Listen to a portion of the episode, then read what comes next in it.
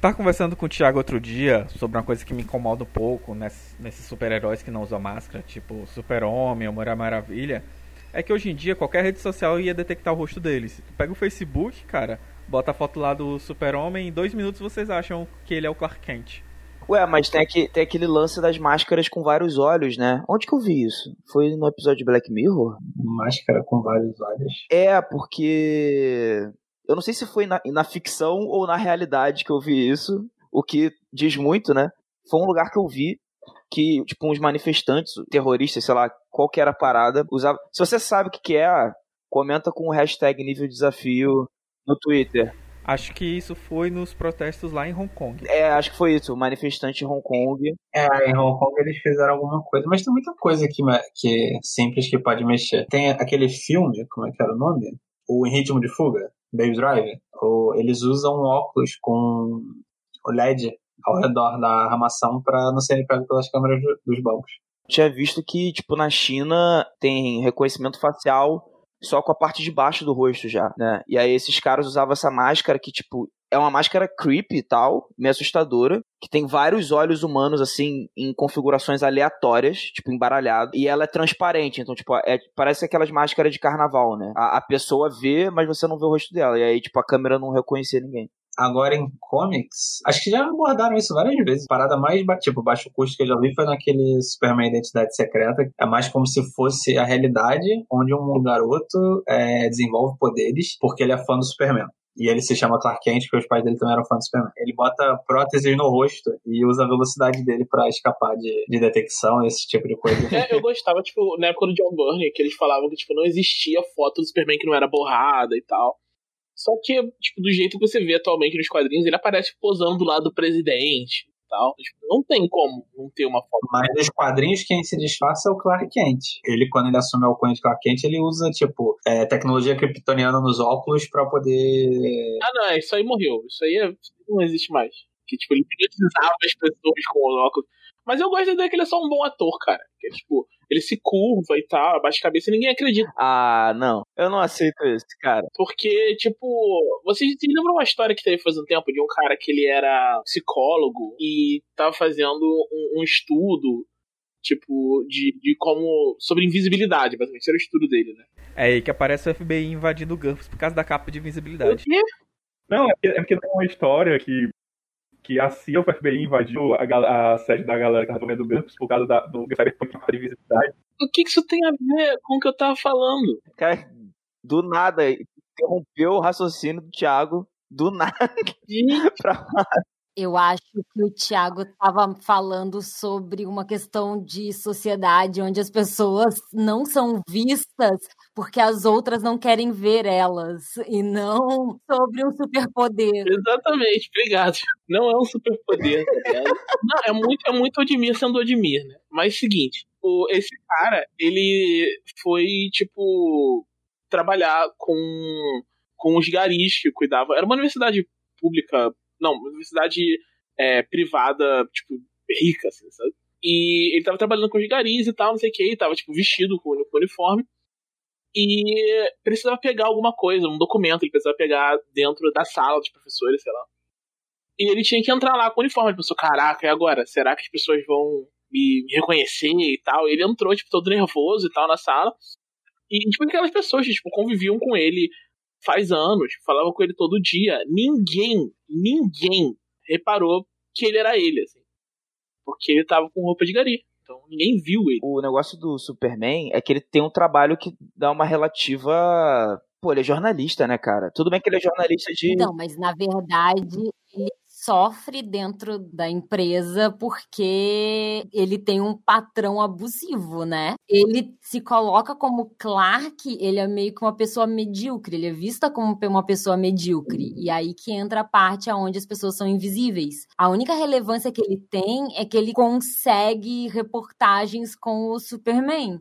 Mas aí sempre em diversas linhas do tempo isso desenrola de alguma maneira aonde descobrem que ele é o Clark Kent. Uau! Então, alguma coisa trágica acontece com os familiares dele sendo em qualquer linha temporal, eventualmente as pessoas ligam os dois pontos e é para ter essa crítica, né? De tipo, poxa, por que, que esse jornalista medíocre não podia ser o Superman? Se a gente estivesse observando as pessoas com mais atenção, empatia e carinho, talvez a gente já soubesse. Poxa, mas o Clark ganhou o Pulitzer, mas não é tão medíocre assim. Nessa fase do John Byrne, ele decidiu que o, o Clark era foda, sabe? O Clark era tipo jogador de futebol americano super premiado, sem os poderes, que ele conseguiu os poderes depois de adulto, no colégio e tal. Se ele chega no planeta diário, tem a coisa do Superman, ele percebe que ele não pode ser relevante por causa do Superman. Então ele se diminui, ele, ele se finge de medíocre para poder passar por baixo do radar. E atualmente, nos quadrinhos do, do Bendis, ele não tem identidade secreta. Ele só chegou e falou: galera, eu sou o Superman, é isso aí, é nóis. É, no final das contas, quem tava certo era Smallville, o pai do Clark dizendo para ele ficar de chavado. Eu não concordo com Smallville, tá, gente que tá ouvindo aí, ó, coisa do Admir. Podia ser pior, ele podia falar do, do Man of Steel, a gente ainda tá... Não, vamos entrar agora em release da Snyder Cut. Eu sei que eu tô feliz, mas hoje não é dia não, pra não, isso. Não, não, não, não, não. Eu vou puxar a abertura, eu vou puxar a abertura. Então vamos lá, galera. Bora ganhar XP? Bora. Meu nome é Admir e eu já fui hacker por um dia. Thiago Rosa, meu sonho é ter um braço cromado. Eu sou a Josi Fonseca e eu possivelmente sou a vertente certa para Cyberpunk. Eu sou o Zderich e eu nunca joguei um RPG Cyberpunk. E eu sou Glauco Lessa e é hora de encarar o nível desafio 11.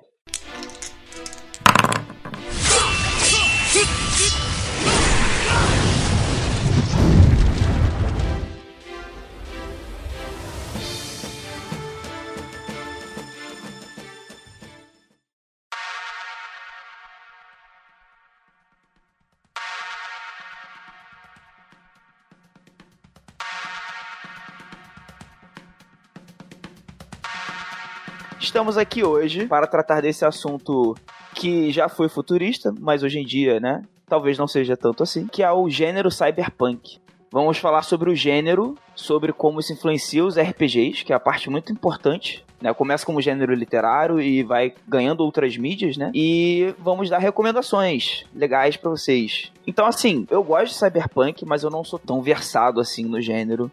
Como é que a gente pode definir o cyberpunk? Assim, é só a Terra no futuro? Não, né? Tem mais alguma coisa aí. Se eu tivesse que dizer uma coisa que define cyberpunk é o high-tech low life. É aquela coisa de você ter um, um futuro mega avançado e as pessoas ainda terem uma vida miserável.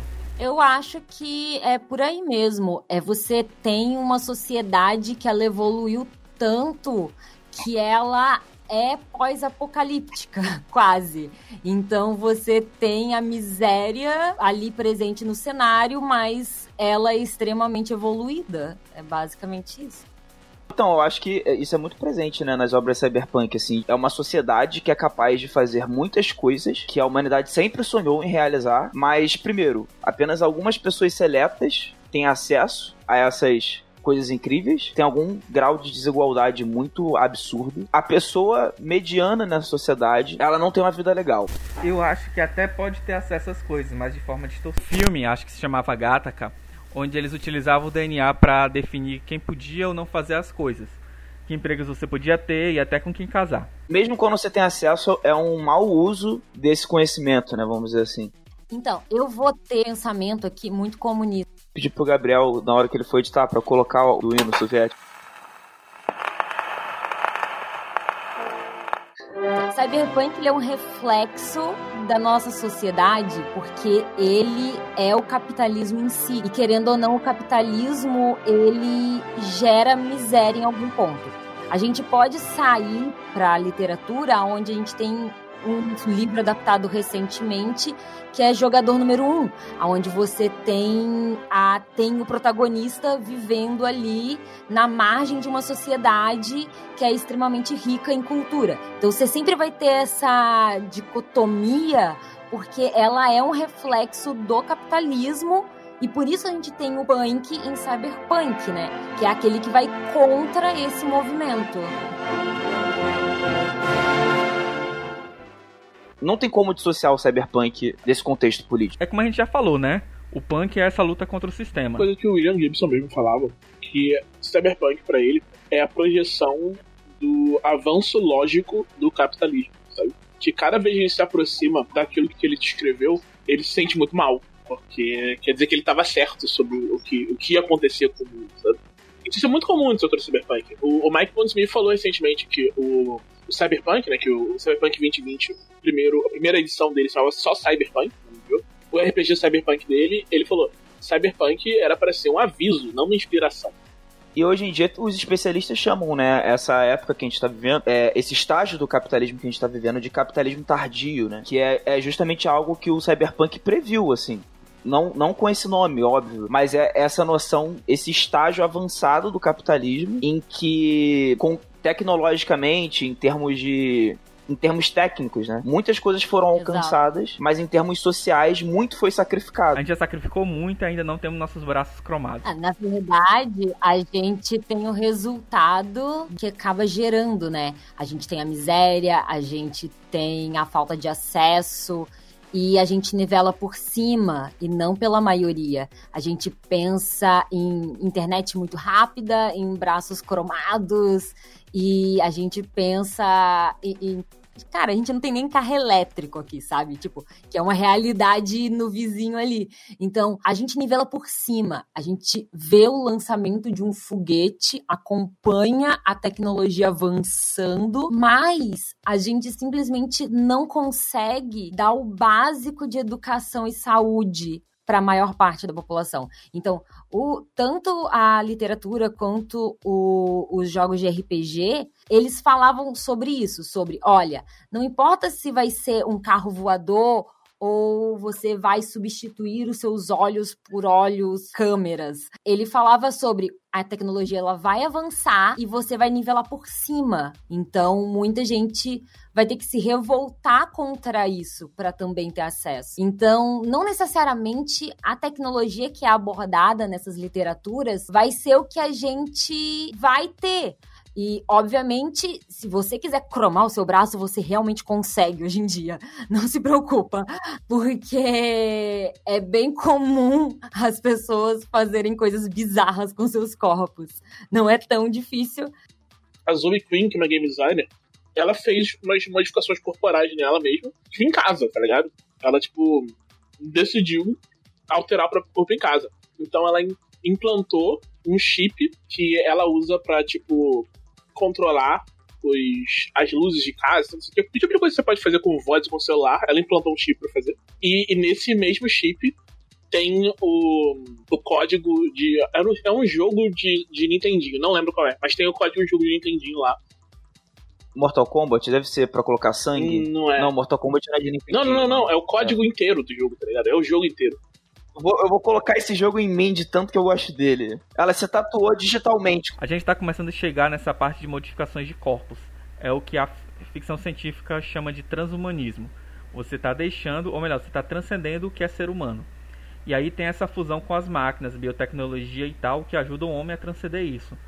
Não, mas peraí. Não, sério, não tô ligado nisso. Como assim mudar o DNA? Achei que isso fosse papo de coach. Então, né? A gente pega o celular todo dia. De certa forma, isso faz parte do nosso corpo. Ou então uma pessoa que tem um marcapasso no coração. De certa forma, ele, a gente já tá virando ciborgue há muito tempo. Agora que a gente entrou no transhumanismo, vocês estão falando nessas explicações, eu só tô pensando na, nas primeiras cenas do Altered Carbon. Quando o Takeshi sai do. Quem não viu Altered Carbon é um seriado do Cyberpunk, onde a, as pessoas elas são imortais porque a tecnologia permite você pegar a sua consciência e colocar num corpo novo. E o protagonista, ele no começo ele sai de um lugar que ele tá congelado, que ele foi preso, e ele topa com uma garotinha, deve ter uns 8 anos, que foi colocada no corpo de um homem de mais de 40 anos, porque é isso que o governo tem para oferecer para ela. Capa, é uma capa de graça. E tipo, tem todas essas quatro coisas que a gente falou aí logo na primeira cena. É genial. Porque ciborgue mesmo, a gente já é há muito tempo, né? Celular é uma coisa mais óbvia e tal, né? Mas eu me lembro de uma aula que eu tive de comunicação uma vez que, que tem um teórico. Eu não vou saber dizer qual era o nome do cara.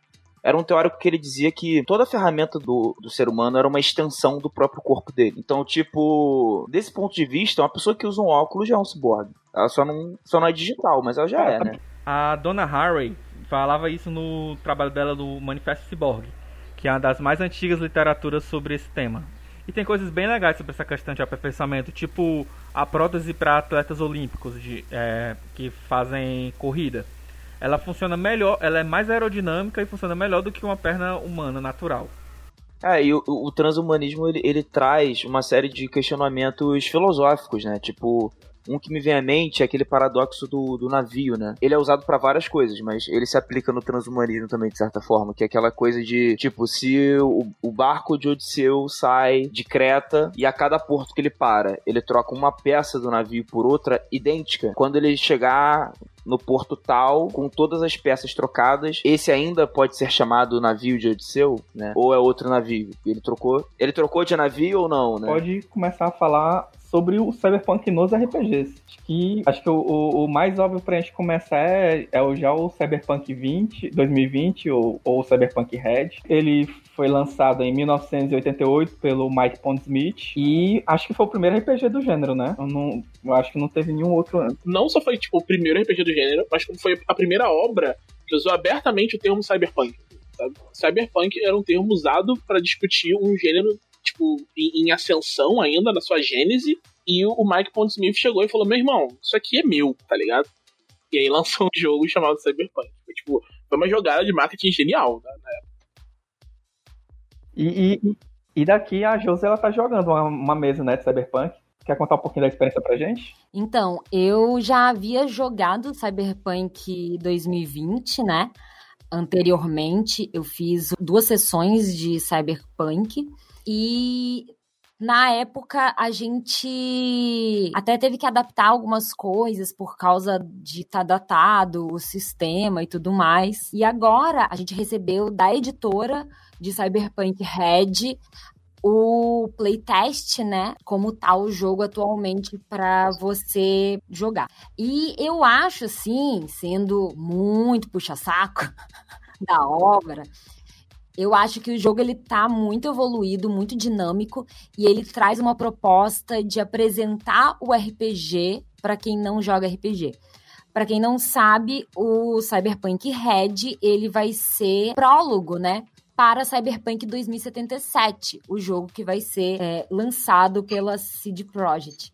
Então, ele apresenta ali 2045, alguns anos depois que Night City foi afetada por uma bomba, né, no meio da cidade e o, o céu ficou vermelho durante anos, né? Então por isso Cyberpunk Red. É tipo como se fosse um crepúsculo eterno lá por causa da radiação, né? Tem uma coisa que é bacana, que o, o Red, ele pula, tem, tem uma edição anterior, né? O Cyberpunk V3. Eu, eu, eu digo de passagem, essa, esse V3 é horrível, gente. Acredito. Eu já tentei jogar. Por que, por que, que o V3 é horrível? Não, é porque o V3 tem a pior direção de arte que existe. Ele usou bonecos de G.I. Joe como fotografia, com fotografias de bonecos de G.I. Joe para ilustrar o livro, cara. Mas o 2020 também tem várias artes que são completamente duvidosas. Não, eu concordo, mas tipo, ser desenho, pelo menos você aceita um pouco mais, né? Não, o Edmir não aceita, não. Foi uma escolha ousada, né? Foi uma escolha ousada que ele fez no V3. Ele fez várias escolhas ousadas no V3. Ele não usa o Interlock, que é o sistema que eles usavam antes, né? Ele usa o Fusion, que era tipo. Na época ele estava tentando tipo, montar o Fusion como o sistema da casa da empresa em vez do Interlock. E ele não foi bem recebido por causa disso, né? Mudou o cenário, mudou um bocado, porque, tipo, ele já tava em 2005, né, tentando adaptar, tentando entender o que que era Cyberpunk no mundo que já era Cyberpunk, foi muito cedo. Cyberpunk V3 foi um jogo feito muito cedo, e que além tipo, de ter essa dificuldade de entender o que era Cyberpunk nessa época, ele teve essas duas escolhas bizarras de, de, direção do livro, né? O de usar bonecos para as ilustrações e de usar o Fusion como sistema. E aí, hoje em dia, até decidiu, não, esquece aquilo, vamos fazer uma parada nova. Pra não dizer que eu sou hater do, do V3, tem uma coisa que eu gostei no sistema, que ele foi o primeiro a trazer uso de drones, que você não tinha nos outros jogos que essa temática Cyberpunk. Isso foi uma coisa positiva. E você esqueceu, Thiago, que depois do V3 ainda teve outra edição, a Cyber Generation. Ah, isso, isso nem é uma edição de verdade. Isso é tipo. Ah, é Cyberpunk é anime, cara, é o que importa. É a versão anime do Cyberpunk. Cyber Generation não é depois do V3, Cyber Generation é de 93 adiante. Ah. É um spin-off da segunda edição Cyber Generation. Faz parte daquele miolo de várias publicações adicionais, não é? É. Cyber Generation, ele, ele foi meio que tipo um, o, o começo da queda do, do 2020. Assim. Ele não foi muito bem recebido pelos fãs. Ela tem uma vibe meio X-Men, sei lá. É uma vibe de você jogar com os adultos morrerem e jogar com os adolescentes com, super, com braços cromados. Tipo, é bem essa vibe X-Men mesmo. Não, ele tem superpoderes e tal. Aí ele não, não casava muito bem com a pegada do, do jogo, né? O, o 2020, ele é um, eu acho que ele é um jogo muito cyberpunk no sentido de, tipo, sei lá, tu vai jogar um, um Shadowrun, sabe? Shadowrun você tem objetivos claros. Shadowrun é, é meio que. Ele, ele pega essa ideia dos objetivos claros do DD, né?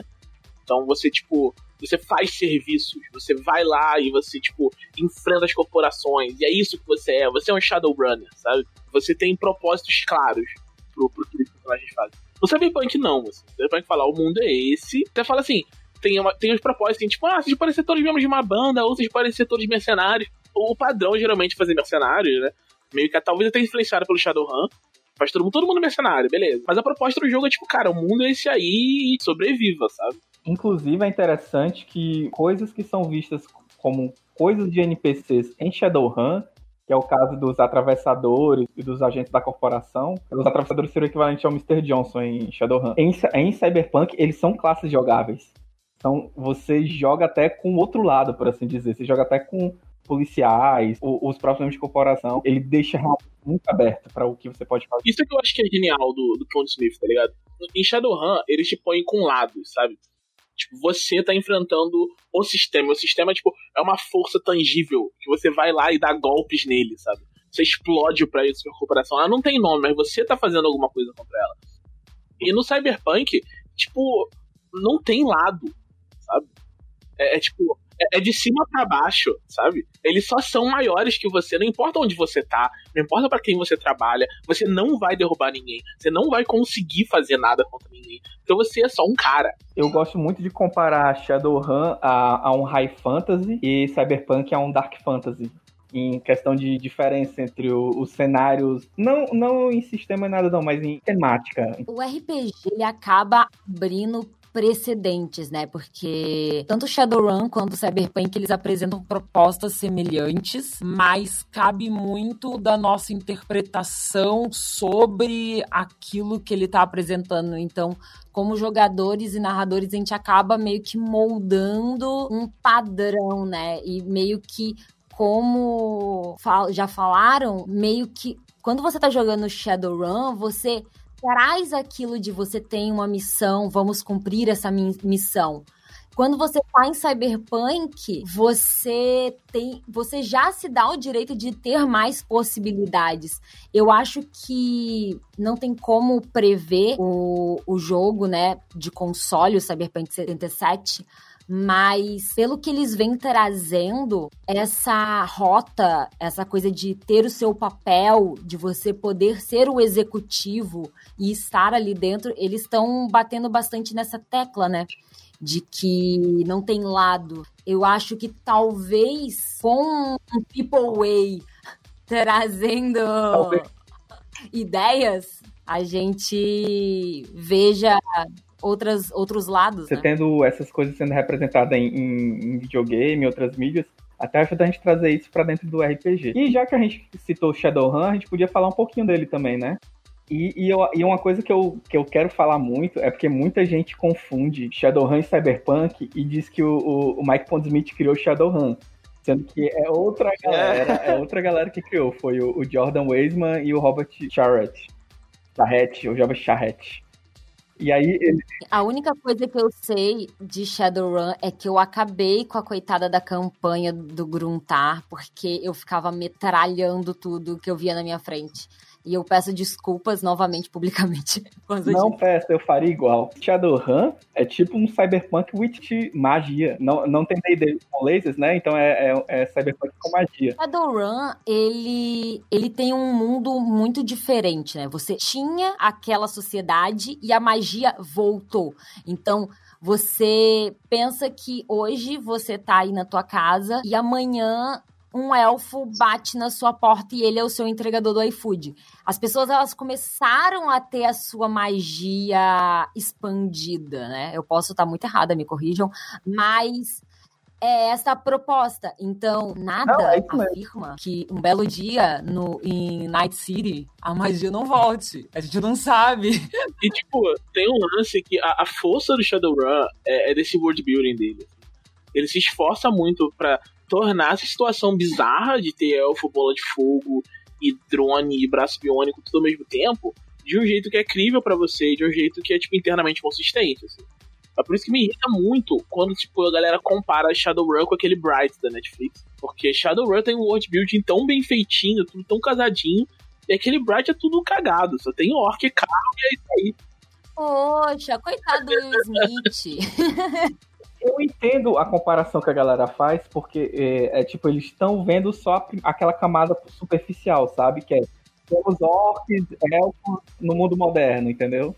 Um exemplo bom de world building coeso com elementos que parecem não fazer sentido, né? É, por exemplo, tem as megacorporações em Shadowrun. Cyberpunk costuma ter, né? Quem costuma ser dono de megacorporação em, em Shadowrun? Dragões. Isso é muito genial, porque, né? Que outra forma de acumular riqueza no mundo cyberpunk teria pra um dragão a não ser ele ser dono de uma megacorporação? Sim. É, não, Shadowrun é muito consistente nisso. Agora você tem, agora também você tem que lembrar que existem diferenças quando você é, trabalha um universo que tem magia para quando não tem magia. Porque, por exemplo, o Shadowrun, ele é como o Thiago falou, ele te dá essa possibilidade de bater no, no sistema, né? Uma coisa que eu uso muito como exemplo é que tem um, tipo, uma cidade, estado, um- uma região onde tem xamãs muito poderosos nessa região. Ela é uma região mais indígena, nativa americana. E a galera já repeliu vários ataques de corporações que quiseram tomar de conta. É, a magia, ela tira um pouco dessa questão da opressão do mundo, porque você sente que você tem poder para enfrentar o adversário. Porque às vezes você, não necessariamente o, o cara que acumulou muitas riquezas, que seria o, o, o dono da corporação, né? Às vezes você consegue enfrentar ele, porque você tem outras formas. Isso é uma coisa que, particularmente, eu gosto mais do Cyberpunk nesse ponto, que é você sente que o, ambiente ele é, ele é mais opressivo, sabe? Você sente que é mais difícil você conseguir fazer as coisas, porque você não tem esse, esse entre aspas, atalho da magia. Mas é gosto pessoal. Em Cyberpunk Red, você basicamente morre, é mortal o tempo todo. A gente jogando, eu até brinco porque o Carlos da NPCs veio jogar com a gente e ele tomou a decisão de ser um netrunner. E eu falei, cara, você frita. Em qualquer momento você pode. Cara, no primeiro jogo, ele tomou a decisão de fazer um, um rastreio. E a rolagem dele foi muito baixa. Então, tipo, se não fosse um rastreio e fosse um plug, se ele tivesse realmente entrando, porque hoje em Cyberpunk a gente não tem mais a net, né? Não tem mais, acabou. Agora só tem a Deep Web lá da vida. Então, você morre. Então, se ele tivesse tomado a decisão de plugar no lugar de só fazer um scan, aquela rolagem teria matado o personagem. Você rola um D10 e você tem 20 de vida, sabe? Então, eu acho muito mais mortal o jogo. Você pode morrer a qualquer instante, então você toma muito cuidado com as decisões.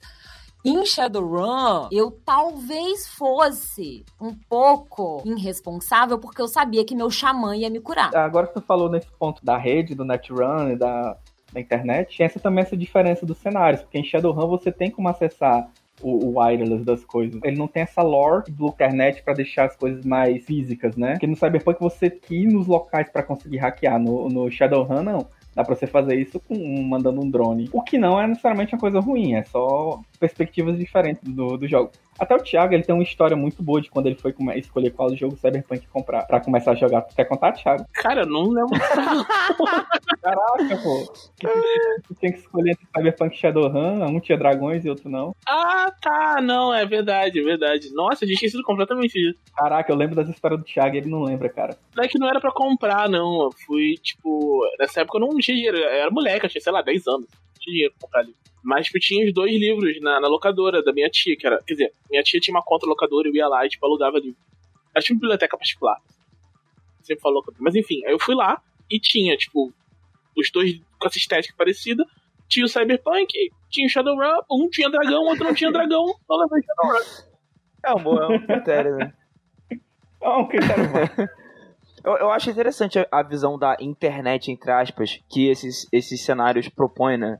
Já que eles foram criados antes da internet se tornar o que ela é. Isso aí você percebe não só na internet, mas você percebe também na evolução da tecnologia no jogo, cara. Você pode ver como a, você compara das edições do Shadowrun com Cyberpunk equivalente, as do Shadowrun elas são sempre mais high-tech, entendeu? No, no sentido, E a gente romantizou muito esses sistemas também, né? Porque se você pega o Cyberpunk 2020 e vai ver os equipamentos, você olha e fala assim: Meu Deus, eu romantizei muito essa tecnologia.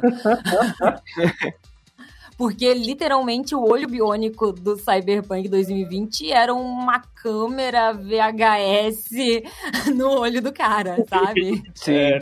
A internet não necessariamente ficou datado, a gente não sabe ainda. Às vezes é algo que a internet pode vir se tornar, cara. Dá tempo ainda, entendeu? Não, não, não, não exatamente igual, né? não é nem questão da internet ser datada. É porque imagina a situação, cara. Você chegar num ponto onde você está ligado na internet é a mesma coisa de, das pessoas terem acesso a todas as suas contas. Suas contas de banco, as suas contas de redes sociais, de tudo. É uma coisa que é possível acontecer, cara. Sei lá. Então, faria sentido você ter um, um- ambiente onde você tem diversas, para agora o termo técnico de computação, intranets, que são pequenas mini internetzinhas onde, onde você tem, de certa forma, um controle maior, porque você não é, um- não é aberto para todo mundo acessar. Você tem que pensar também que quando você tá jogando um Cyberpunk, um Shadowrun, ou tá lendo uma literatura, lendo uma literatura é ótimo, né? É, tá lendo um livro, você tá no papel do protagonista, né? Então a gente volta lá no início da nossa fala, onde que a maior parte, a fatia maior da sociedade não tem acesso a isso. Então, quando a gente vira e fala que você, como netrunner, você pode ir lá plugar e ter acesso às informações de todo mundo e não sei o quê. Cara, o Anonymous tá aí fazendo isso. Já tem, existe, mas é que não sou eu a protagonista desse shounen, sabe? É, é, isso aí. Nós somos os NPCs lá, cara. Na vida entendeu? eu sou o NPC, exatamente. Então não sou eu que tenho esse acesso. Eu, no máximo, sou a pessoa que pediu o auxílio emergencial. Caraca, na vida eu sou um NPC, eu tô aqui revendo várias escolhas de vida. Nossa, realmente, cara. Me identifiquei. Tem outros jogos também, a gente pode só dar uma citada por eles, porque realmente eu não conheço outros jogos, eu só joguei Shadowrun e Cyberpunk. Mas tem uns nomes aqui legal. Acho que talvez vocês conheçam algum. Tem o Interface Zero, que veio pro Brasil pela Pensamento Coletivo, o Vel, que veio pela Fábrica Editora, o Kuro pela New Order e, bem, é os que eu tenho listado aqui. Alguém tem mais alguma coisa? Ó, o Kuro, o Kuro é basicamente o seguinte, eu vou falar assim resumidamente, né? A gente falou dele até no episódio, no primeiro, no ND1, né? Que a gente sugeriu vários RPGs pra galera. O Kuro, ele pega o Cyberpunk, que tem, que tem uma estética oriental bem forte até, né? Tipo, em alguns filmes e tal, sempre tem, tipo, uns letreiros chineses e tal. E ele propõe imaginar, tipo, um Japão cyberpunk, em que aqueles eventos sobrenaturais típicos de filmes de terror japonês, que normalmente tem a ver com alguma tecnologia, por exemplo, no chamado tem a ver com a fita VHS ou tem a ver com o telefone e tal, passam a acontecer depois de um determinado acontecimento, que é chamado de Kuro, inclusive, né? Que aconteceu no Japão. Então, tipo, coisas bizarras começam a acontecer, tipo, espíritos de pessoas entrando em MP3 players, coisas desse gênero, sabe? Espíritos conseguindo hackear elevador. Então mistura essa coisa sobrenatural bem típica do terror japonês mesmo, com, com cyberpunk, assim. Aí tem as corporações e tal, aquele contraste de tradição, né? Ainda mais se passando no Japão, com, com, com o progresso. Então, tipo, sei lá, tem o, o empresário da mega corporação, ele tem uma katana no escritório dele e ele sabe lutar de katana, Mas sabe? você não tem uma katana no seu escritório? Todo mundo tem uma katana no seu escritório. Pô, infelizmente eu não tenho uma katana. Eu tenho, eu tenho uma Shinai, cara, guardada em algum lugar aqui. Tá vendo? Você tem uma Shinai, eu tenho uma Buster Sword. Eu tenho a espada do Armão. Tem um sabre, serve?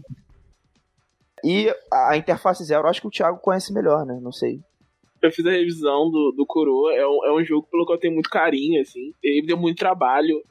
Acho que foi um dos meus trabalhos mais difíceis de, de RPG que eu já fiz. Porque ele, ele é um jogo filtrado por diversas culturas, né? Ele é um jogo francês, feito sobre cultura japonesa, que a gente pegou através de uma licença da, da versão inglesa, né? Não foi nem americana, versão inglesa. que Ele chegou aqui traduzido do inglês e, pô, o cara fez a tradução, coitado, ele tava lidando com um negócio muito ocupado, né? Então, tipo, logo no começo ele tem um, um poema. Foi quando. Foi, tipo, foi logo no começo, né? na introdução dele que eu vi isso vai me dar trabalho pra caraca. Que ele tem um, um poema que eu, eu li, tipo, não entendi nada do que tava traduzido, não fazia sentido. Aí eu li, tipo, de onde ele tava tal, do, do, do macro, eu falei, pô, mas eu li isso aqui na faculdade e, não tem isso, sabe? Então, tipo, eu vi, a, a, tradução tá muito louca. Então eu fui, tipo, achar o, o poema e tal, não sei o que, eu tinha certeza de traduzido, não tinha sido traduzido. Aí eu fui, olhei o poema, traduzi ele mantendo a métrica e tal, botei ele lá. Aí eu pensei, é, vai ser isso o livro inteiro, né? E eu tava certo, foi isso o livro inteiro. É, pra quem não sabe, o Thiago ele faculdade de, Japo... de letras em japonês, né? Foi, foi meio bizarro, porque tipo, se não.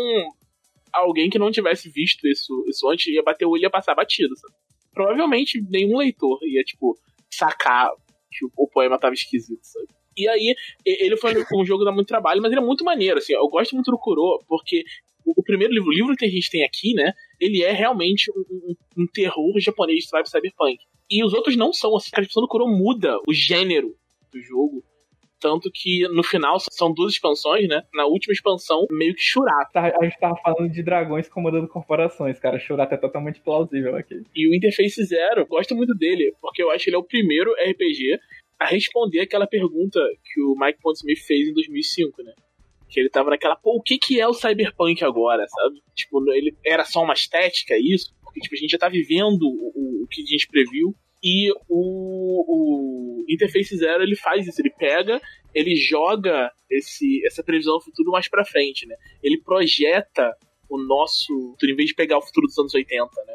A gente já tá vivendo nos anos 80. É, tem, tem seriados hoje que me incomodam quando eu vejo, porque fazem isso. Esse Altered Carbon é basicamente isso, né? Ele é o, toda essa estética dos anos 80, só que agora. Então, cara, é porque meio que a estética cyberpunk virou uma coisa à parte, né? Você tem toda, você tem toda essa estética cyberpunk oitentista que virou virou o que virou hoje, né? Você tem trocentos filmes baseados nela e você não consegue imaginar. Até quando você vê um filme que tem pegada cyberpunk, mas não tem essa estética, você não reconhece ele como cyberpunk você, público geral, né? Eu meio que discordo, porque a gente tem produções medianas que reproduzem uma estética só aquilo que aconteceu nos anos 80 e você tem as que trabalham o conceito de cyberpunk. Então você tem, eu já citei, o filme do jogador número 1, um, ele traz tudo aquilo de uma numa roupagem nova, sabe? Hoje a gente tá vendo os trailers de Cyberpunk 2077 uma roupagem nova. Então, eles existe ali o conceito, cabe a quem está produzindo isso rever o conceito e aplicar numa estética cabível. Mas é fácil, né? Você só reproduzir. A não ser que seja uma, uma ferramenta também, porque não é porque você tá reproduzindo os anos 80 porque vai ficar ruim. Não, dá para fazer, fica bom, mas. Eu acho que esse é o mérito do Interface Zero porque ele é o primeiro RPG que fala, cara, a gente não é, eu não tô sendo derivativo do Cyberpunk, eu não tô sendo derivativo do, do Shadowrun, eu tô fazendo a minha coisa. Então ele tem uma, uma pegada diferente, ele não tem essa essa vibe toda do da estética, da estética dentista, ele tem uma pegada mais militarista, assim, você vai ver. Até na história dele ele fala que uma parte dessa tecnologia foi desenvolvida pelos governos e depois foi apropriada e tal. Ele põe as unidades políticas como, tipo, mais importantes do que as corporações em determinadas questões, o que é, tipo, impensável dentro do, tanto do Cyberpunk quanto do, Shadowrun. Então ele faz a própria coisa dele. Ele pega um outro lado, né? Que ao invés de ser o que as corporações tomam conta, é os governos que tomam conta das coisas, é? É isso? É mais ou menos, tipo, ele, ele tem esses dois elementos grandes como, como oponente. Tipo, são as duas coisas que vêm de e te esmagam. Assim. Não é só. Porque o, o, o Shadowrun, né, bem, ele vem muito na vibe do Gibson, o, o Shadowrun do, do Pondsmith. Ele tem essa pegada de. Não, pera, pera, pera, cara. O Shadowrun do Pondsmith, não. Não, não, não. Cyberpunk do Pondsmith, desculpa. Ah, aí, agora sim. Ele vem muito nessa vibe do do Gibson de que o governo vira fantoche, né? Os governos são. A primeira coisa que uma das primeiras coisas que você fala no... quando você vai ver ele Neuromancer, ele fala: não, porque os governos não significam mais nada, o... as empresas assumiram ele porque era, era o medo do capitalismo. Né? capitalismo substituir, se tornar uma forma de governo em vez de um modelo econômico. Né? É bolado com todo O mundo. Gibson é bolado com o time do Shadowrun por algum motivo, não é? Que ele acha que é plágio. né? Quem não tá bolado É. com todo mundo em 2020? Deixa eu só esclarecer o que eu tô dizendo. Uma coisa é o que eu falei da relação do pessoal que usa estética cyberpunk, que é o que o grande público reconhece como cyberpunk, mas tem muita coisa na mídia, muitos filmes e seriados que são cyberpunk em essência, mas não tem essa estética. É, tem coisa que tem estética e não é em essência. E muitas das discussões que, que acontecem até no grupo do Cyberpunk no Facebook, quando envolve política, né? É a galera que gosta de Cyberpunk só pela estética. Aí quando entra no grupo e vê que o grupo discute questões políticas, relacionando com, com o gênero Cyberpunk, pede pra parar de postar sobre política. Mas aí não dá, porque Cyberpunk não tem como não falar. E aí a galera se decepciona, porque a galera só quer piu-piu e piu-piu e braço cromado, e... mas tá perdendo a parte maior do, do negócio. É, a gente não está recriminando quem joga pela estética, a gente só está dizendo que cyberpunk é muito mais além do que estética. Na verdade, a estética é uma parte pequena disso daí, né? Se a gente for parar pra pensar. É isso aí, galera. Cyberpunk que não é só um rostinho bonito e um bracinho cromado. O cara que eu falei que gosta de cyberpunk, mas ele só gosta de estética, ele não. Não é isso, cara. É tipo, é igual os malucos que tem aquela página fucking love science, sabe? Aí o cara fala, pô, maluco, eu tô ciência. Aí fica vendo as paradas lá, os, os grandes recordes de pesquisa e tal, não sei o que, achando super maneiro dando vários compartilhamentos. E, tipo, não, não estuda de verdade, não lê artigo científico e tal, não sei o que. E uma vez eu vi um cara comentando, um, um cientista, um desses cientistas de Twitter também, né? Comentando assim, esse cara não ama ciência, sabe? Ele é o cara que, tipo, vê a ciência passando na rua e olha pra bunda dela. sabe? Porque ele só quer ver essa coisa assim, tipo, tchan, sabe? E, e não é só isso que é a ciência, não é só isso que é Eu acho que o problema, na verdade, não é nem quem só joga pela estética, são os negacionistas, né? É aquela pessoa que nega que aquilo está no cerne do jogo. É, cyberpunk é sobre você ser punk, é sobre quebrar a roda, sabe? Ou fazê-la girar. Então você tem esses dois lados. Você pode ir junto com a roda ou quebrar ela. Então, mas negar isso é o verdadeiro problema. Pô, ela não vai deixar de existir porque você tá negando. Vocês assistiam é, Warner Channel na, na época que? Não, eu assistia já na É, eu TV vi na aberta. TV Eu aberta. assisti na TV aberta. Eu via na Warner. E ele tinha essa parada, que o nome é Batman Beyond, né? O nome em inglês. Só que as chamadas da Warner era sempre em inglês o nome da parada, mesmo. Era em português, né? E o cara falava o nome em inglês. E ele tava falando, ah, não sei o que, não sei o que, o Batman, Terry McGinnis, blá blá blá, Batman of the Future. Eu ficava assim,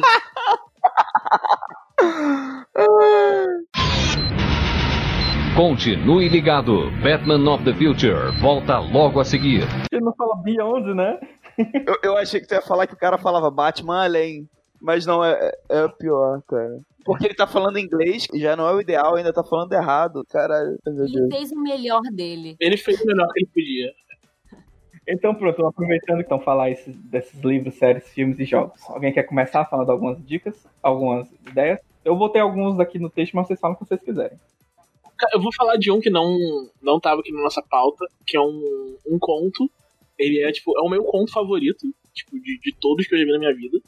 O nome dele é Glitch, do Hugh Howey. Ele volta e meia tá de graça pro Kindle Unlimited nessas promoções assim.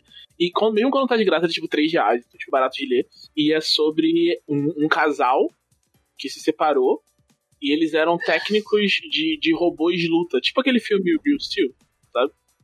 Tem robôs boxeadores, tem um robô, a, a narradora é a, a, mulher do casal, e ela tá, tipo, pensando, ai, nossa, que saco, meu, meu ex tá aqui, ele tem. Ele acorda ela de madrugada, teve um problema.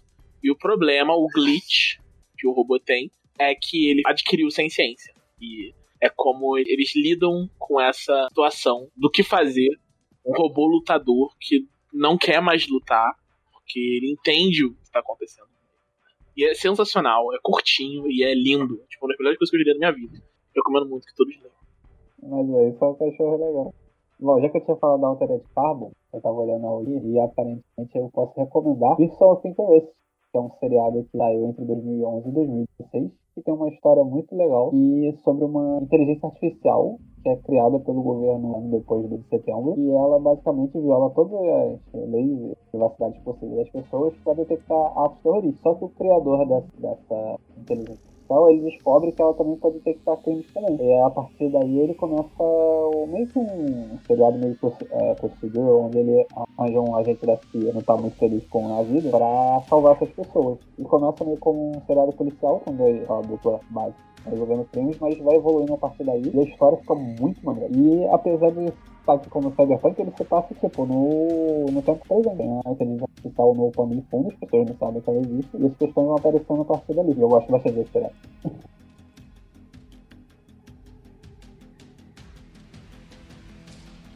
É, eu vou emendar aqui para aproveitar para falar justamente sobre uma dessas obras que não tem muito estética oitentista. A, a, dá pra dizer que tem até estética cyberpunk, mas não oitentista. Que é o anime Psycho Pass, cara, que eu vi ano passado. E. Tá no Netflix, no final.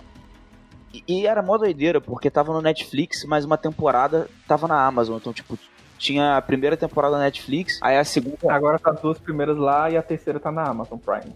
É, é, tipo, eu tive que ir pra Amazon Mas ver. de boa, na terceira temporada, não os mesmos personagens da primeira e da segunda. Pô, é, é legal você ver na ordem porque os personagens vão mudando. Porque o que acontece? O, o Psycho Pass, ele tem uma protagonista, me esqueci o nome dela agora, mas eu diria que o protagonista é a agência de delegacia, né? Então os personagens são policiais, só que tem um lance diferente, né? Muito na, na vibe das coisas que a gente discute hoje, com tecnologia de informação, vazamento de dados e tal. O lance do Psycho Pass é que existe tipo um ranqueamento que dá nome pra série, que é o Psycho Pass. De média agressividade, né? Ele mede, não, ele mede a sua estabilidade emocional e aí tudo na sociedade é pautada por essa tecnologia. Então, tipo, as pessoas mais bem-sucedidas têm um Psycho Pass super, não é exatamente um valor, mas é a cor do Psycho Pass da pessoa. Então, o, o branco, o branco clarinho é tipo a pessoa tem a mente super estável, perfeita e conforme vai ficando mais turvo, significa que ela tá tendo estresse e pode estar desenvolvendo algum problema psicológico e tal. Aí quando fica vermelho, a pessoa é considerada um criminoso lá. Exatamente. E aí o grande lance é que se marginalizam essas pessoas que que tem o Psychopath Turvo ou e, e, aquela coisa que você não sabe onde que começou. Se elas têm um Psychopath Turvo porque elas são marginalizadas, né?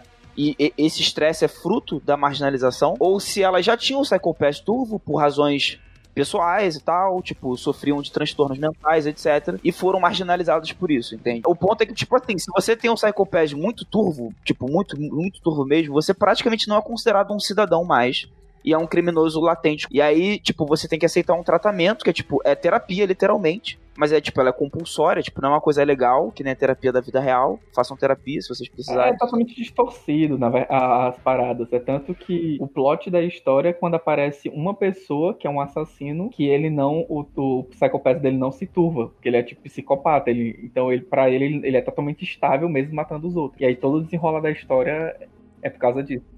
É, então assim, eu acho legal porque é um cyberpunk que ele propõe os plots, cada temporada tem um plot, assim, né? Ele propõe os plots em função desse sistema que regula toda essa sociedade, sabe? E para mim, por isso que essa delegacia é o personagem principal, porque tem várias personalidades diferentes, eles lidam com os problemas de forma diferente, e a coisa mais curiosa é que o policial, ele tem que ter o psychopath claro, para ele exercer essa função, obviamente. Mas a profissão de policial é estressante. Então, por exemplo, o policial. E você precisa fazer violência, né? Você tem, você tem que prender a pessoa. É, você precisa ser violento e tal. Então o que acontece? O policial ele tem que andar com. Eu, eu me esqueci como é que eles chamam na série. Ele tem que andar basicamente com os mercenários que estão presos pelo governo nessa função. Que aí, se, se, alguém precisar atirar, o mercenário que atira, entendeu? Porque o Psycho Pass dele já é todo deturpado, que ele já é um assassino, ou se não matou ninguém, não, não sente pena de matar. E o policial é um cara que, na real, ele é só um supervisor, assim, né? Ele não usa violência. É, é, acho que ele chama até de cães, né? Uma coisa assim. É, eu acho que são cães mesmo, né? E aí, enfim, E aí, pra quem gosta de plot twist, tem várias reviravoltas, conspirações, que é uma coisa muito comum no gênero cyberpunk também, né? Mas enfim, é muito maneiro mesmo. E vai ter a quarta temporada aí, não sei quando. Então é é uma história que tá em progressão. Mas o legal dela é justamente porque a primeira e a segunda temporada são fechadinhas, mas a terceira não é. A terceira, o final é em aberto pra emendar na quarta, que ainda não saiu. Mas vale muito a pena, gente. Recomendo. Eu vou dar minha recomendação, porque eu, eu tenho que recomendar filmes ruins que são bons. Então eu vou recomendar Hackers com Angelina Jolie. Esse é um filme que mostra a galera indo contra o sistema, mostra como o sistema é corrompido e eles fazem isso de maneira cool, fazendo joguinhos de fliperama enquanto estão hackeando o governo e bancos e etc. Recomendo a Hackerman Não, também. não. Só com drogas leves. E uma recomendação um pouquinho mais séria, vou hackear o sistema e fazer duas recomendações. É o jogo da série Deus Ex, que é um, um, um- um jogo dentro do universo cyberpunk. Inclusive, o, o primeiro jogo do Deus Ex é um- uma das influências para o Cyberpunk 2077, que é um, um- um universo com megacorporações, com o governo também vigiando a população, e aí você tem todo um plot baseado nas pessoas começando a utilizar esses, eles chamam de argumentations, que são as alterações. E você tem toda uma, uma questão social sobre das pessoas que são contra, que são a favor. Você, entre aspas, está jogando com um tipo de James Bond da história, e, e, e as suas decisões mudam muito o enrolar da trama. E é bem legal, é uma recomendação que eu dou pra, pra quem tiver um tempinho. Geralmente sempre tá muito barato na Steam, pra quem é, já é PC Gamer. E, Josi, sua recomendação? Então, eu vou começar indicando uma série animada. Vocês citaram Batman do Futuro. Dessa série saiu um spin-off que é o Projeto Zeta. Nossa! Fala muito sobre a sociedade em si Cara, e tem um vilão maravilhoso com um braço biônico incrível. Então, as pessoas deveriam aproveitar. cara, cara, esse desenho era muito foda, cara. Eu me amarrava nesse desenho. Vale super a pena revisitar, porque ele tá dentro da cronologia da DC Comics Sério? de futuro, sim. Tanto Batman quanto Liga da Justiça. Ele é um ciborgue que ele percebe que ele é um ele é um ciborgue assassino, né, do governo, e ele descobre durante um dos seus trabalhos que o alvo é inocente. Então, começa toda a trama e é aquele aquela animação americana bem leve, super divertidinha, que dá pra tirar várias coisas legais. Mas eu vou ser obrigada a ser muito jabazeira e eu vou fazer jabá pra Kika Martini, que ela tá fazendo uma série de cyberpunk como preparação pra Cyberpunk 2077. E ela tá contando todo o lore de cyberpunk de uma forma maravilhosa. Então, se você gosta do assunto, não não pode perder de estar ouvindo as narrativas dela. E em breve ela vai começar também um clube de leitura de Neuromancer. Então, para quem nunca leu e acha um pouco difícil a literatura, a gente vai estar lendo todo mundo junto para ficar mais leve e mais cool tudo que a gente pode esperar aí de lá. Acredita que eu tenho esse livro, eu nunca consegui terminar de ler é também. difícil, né? Muito. Cara, o, o Projeto Zeta teve final? Eu nunca vi o final. Ele tem HD, mas a série animada foi, eu acho que cancelada na segunda temporada. assim. Deu uma vontade de procurar, cara. Eu gostava muito. Achava maneiríssimo. Eu gostava muito do vilão e de Batman do Futuro eu gostava muito do cachorro. Me julguem, mas é, a minha memória mais ativa sobre Batman do Futuro é o cachorro. O cachorro é muito legal. Ah, eu acho que antes de encerrar o episódio, vale a pena só dizer o seguinte: Pra quem se interessou sobre o gênero, além de todos os jogos que a gente falou, tá em financiamento o coletivo o Shadowrun Anarchy. Pela editora New Order, que é uma versão do Shadowrun, tipo, é o mesmo mundo, o mesmo cenário, só que com regras diferentes. O Shadowrun é um jogo. É uma versão narrativista do cenário. Sim, o Shadowrun original ele é bem carregado de regra e tal. O, o Anarchy, ele tem regras mais focadas na contação da história e tal, narrativismo, né? Então, é uma opção legal, tem financiamento ainda, vale a pena vocês conferirem. Ah, e, e, pô, vários dos jogos que a gente falou aqui tem, né, o Kuro, o O Shadowrun saiu pela New Order também, o Kurua saiu pela New Order, o Interface Zero pelo Pensamento Coletivo, enfim. Tem bastante coisa para vocês procurarem sobre o assunto até chegar o Cyberpunk 2077 ou o Red, né, em português Eles vão também. chegar mais ou menos junto, pelo menos em inglês, no caso. E essas coisas que a gente tá recomendando aqui, a gente vai estar deixando descrita no post do podcast.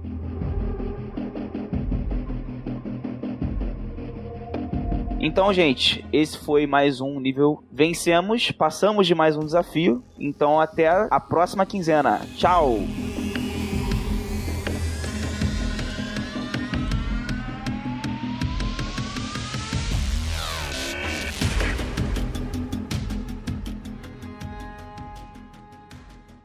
A gente vai falar de, do Gup Cyberpunk ainda? Meu Deus, não. Cara, Não me chamaram pra isso, não tava na pauta. Cara, eu, eu não posso nem falar nada. Eu, eu- eu criei uma mesa de tormenta pra jogar GURPS em tormenta, cara. não, não, não. Aí. Cara, eu- por que você faz essas coisas, Odd? Sério. Edição Gabriel Pellegrini.